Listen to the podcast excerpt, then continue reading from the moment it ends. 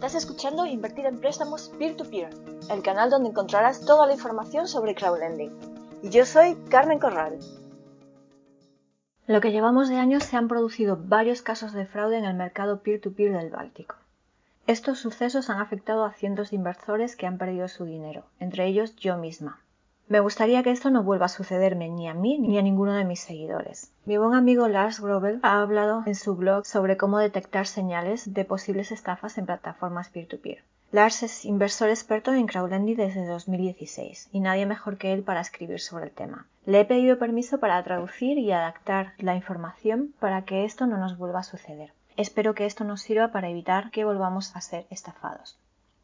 ¿Cuáles son las señales para detectar estafas en crowdlending? En primer lugar, me gustaría aclarar que no existe una señal o factor clave con el que se pueda decir esta empresa es una total estafa. Más bien es una interacción de muchas señales que pueden indicar el riesgo de un posible fraude, aunque no necesariamente.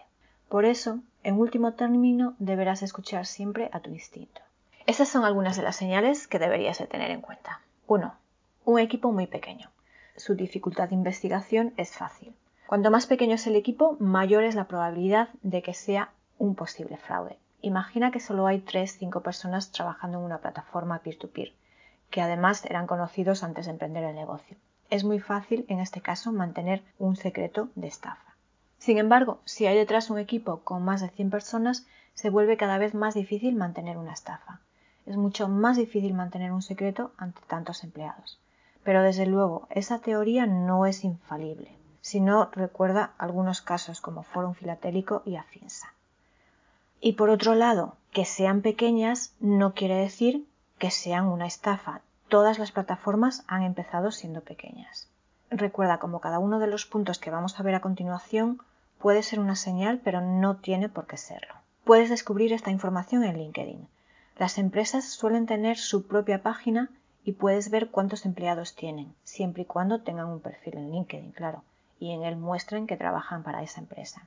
Es de esperar que no todos los empleados tengan perfil, no todo el mundo utiliza redes sociales. Señal número 2. No publican resultados anuales. No es habitual que las startups publiquen sus resultados anuales desde el inicio de su actividad. Sin embargo, si lo hacen, muestran un alto grado de transparencia. Si además estos resultados están auditados, ya es para nota. El informe de resultados debe ser fácilmente accesible. No deberías tener que buscarlo en ninguna web externa y nunca deberías pagar dinero por él. Debería aparecer directamente en la página web de la empresa. Señal número 3. Su CEO no aparece en público. Sé que no a todo el mundo le gusta aparecer públicamente. Sin embargo, eso también indica cierta implicación. Hay una gran diferencia entre Martín Solte de Mintos y el que era CEO de Investio. O alguna vez le habéis visto frente a cientos de inversores como al CEO de Mintos. Señal número 4.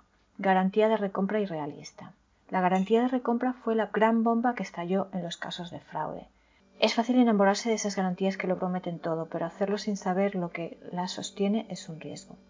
En Marketplace como Peerberry o Mintos se conoce cómo funciona la garantía de recompra. Los originadores de préstamos deben presentar datos al marketplace que estudian antes de aprobarlos como proveedores. Estos a su vez tienen cálculos de riesgo para cubrir la garantía de recompra. Sin embargo, esto tampoco funciona siempre. Cuando la empresa tiene problemas financieros no podrá cumplir con la garantía, como hemos visto recientemente con algún originador en Mintos. ¿Cómo puede una empresa de solo cinco personas ofrecer una garantía de recompra para préstamos de cientos de miles de euros? La respuesta la hemos visto. No verás este tipo de garantías en otras plataformas de crowdfunding, como por ejemplo en CrowdStore, donde solamente cubren un mínimo porcentaje con su fondo de garantía. Señal número 5. La plataforma es muy joven. Las plataformas que han caído no estuvieron mucho tiempo en el mercado. Tener una larga trayectoria significa un mayor historial detrás con informes de cientos de bloggers, inversores que han visitado la plataforma, reacciones de la plataforma ante diferentes situaciones, etc. Esto no quiere decir que no se pueda confiar en ninguna plataforma joven, pero lo ideal es no tener muchos huevos en la misma cesta. Plataformas como Debitum Network o Reinvest24 apenas llevan un año en el mercado. No sería sensato invertir en ellas elevadas cantidades. Sin embargo, no quiere decir para nada que sean fraude. Señal número 6 cambio constante de las cuentas bancarias de la empresa. Recibimos habitualmente emails del tipo tenga en cuenta nuestros nuevos datos bancarios la próxima vez que realice una transferencia. Este es un sector joven y en crecimiento y por supuesto es normal que haya cambios. Sin embargo, si una plataforma peer-to-peer cambia sus datos bancarios con la misma frecuencia con la que se cambia la ropa interior, debemos tener cuidado. Lo más de lo más son las plataformas peer-to-peer con cuenta IBAN personalizadas que veremos más y más en el futuro. Así las plataformas peer-to-peer ya no tendrán el control sobre nuestro dinero. Algunas plataformas con sede en Lituania ya, tienen cuentas IBAN. Stateguru y Mintos las han anunciado próximamente.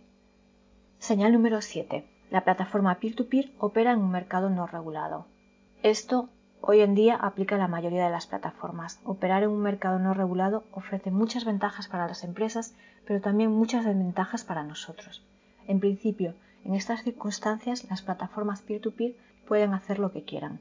Hay que tener en cuenta que en las plataformas marketplace los originadores de préstamos pueden necesitar cumplir con regulaciones en cada país que puede afectar a su funcionamiento. Lo hemos visto recientemente. Señal número 8. Sin información suficiente sobre el proyecto o los préstamos.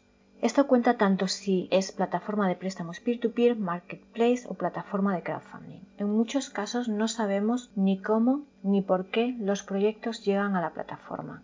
La información es escasa o inexistente y esto es un problema para ambas partes. Al final, si no tenemos ni idea, la falta de transparencia debe ser reemplazada por nuestra confianza a ciegas, y esta se ha sacudido significativamente en los últimos meses. Señal número 9. No hay proyectos reales. Aparentemente, este fue el desencadenante de la caída de alguna de las plataformas. Estos casos son más difíciles de investigar, pero pueden saltar a la luz en cualquier momento de la mano de algún inversor curioso estate atento a las últimas noticias de crowdlending. Para ello te puedes suscribir a la newsletter que envío quincenalmente y unirte a foros donde se reúnen otros inversores, como nuestra comunidad de Facebook. Señal número 10. La plataforma no cumple sus promesas. Puede suceder que las cosas anunciadas se pospongan. Sin embargo, si por ejemplo plataforma peer-to-peer -peer prometió ser más transparente hace años, anunciando sus originadores de préstamo y esto aún no ha sucedido, yo consideraría seriamente mi inversión en ella. Señal número 11. Rendimiento exageradamente alto. Si las tasas de interés de los préstamos peer-to-peer son demasiado buenas para ser verdad, probablemente no lo son. Cuando una plataforma peer-to-peer lanza un préstamo de alrededor del 20% de interés, deberíamos analizarlo en detalle. Señal número 12. No me da buena espina. Si tienes una sensación de mareo cuando inviertes en una plataforma peer-to-peer y se agrava con cada euro que pones, esto probablemente está justificado. A veces inconscientemente sabemos que una decisión es incorrecta, pero no queremos verlo. Señal número 13. ¿Quién es el jefe? Especialmente en las startups, los directores gerentes son a menudo personas y oradores carismáticos. No podemos saber lo que piensan, pero la gente suele hablar de ellos en Internet. Si un CEO no tiene experiencia en crowdfunding y ahora evalúa proyectos por valor de millones, tú me dirás. Esto es algo que puedes averiguar fácilmente en LinkedIn. Entrando en su perfil verás cuál es su trayectoria profesional. Señal número 14. Otras banderas rojas inusuales. No es posible recoger todo lo que está sucediendo ahí afuera en unas pocas palabras aquí. A veces nos encontramos con otras señales que no deberíamos obviar. Por ejemplo, hay plataformas que bloquean las direcciones IP de todo un país para que no puedan acceder a su web. Nadie sabe exactamente por qué. Presta atención a las cosas que te parecen extrañas y que no puedes explicar. Lo más probable es que no sean algo bueno. Para detectar estas señales es necesario conocer bien cómo funciona el crowdlending.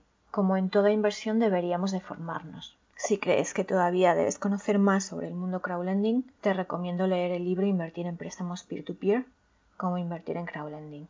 Espero sinceramente que esto sirva para poner un poco de claridad en todo este jaleo y sobre todo que nos permita evitar caer en más estafas.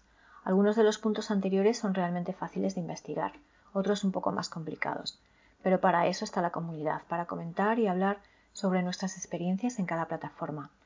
Las críticas siempre salen rápido. Te deseo muy buenas inversiones. Suscríbete al canal para seguir las novedades en crowdlending y visita la web invertirempréstamos p2p.com. Recuerda el 2 con número. Hasta pronto.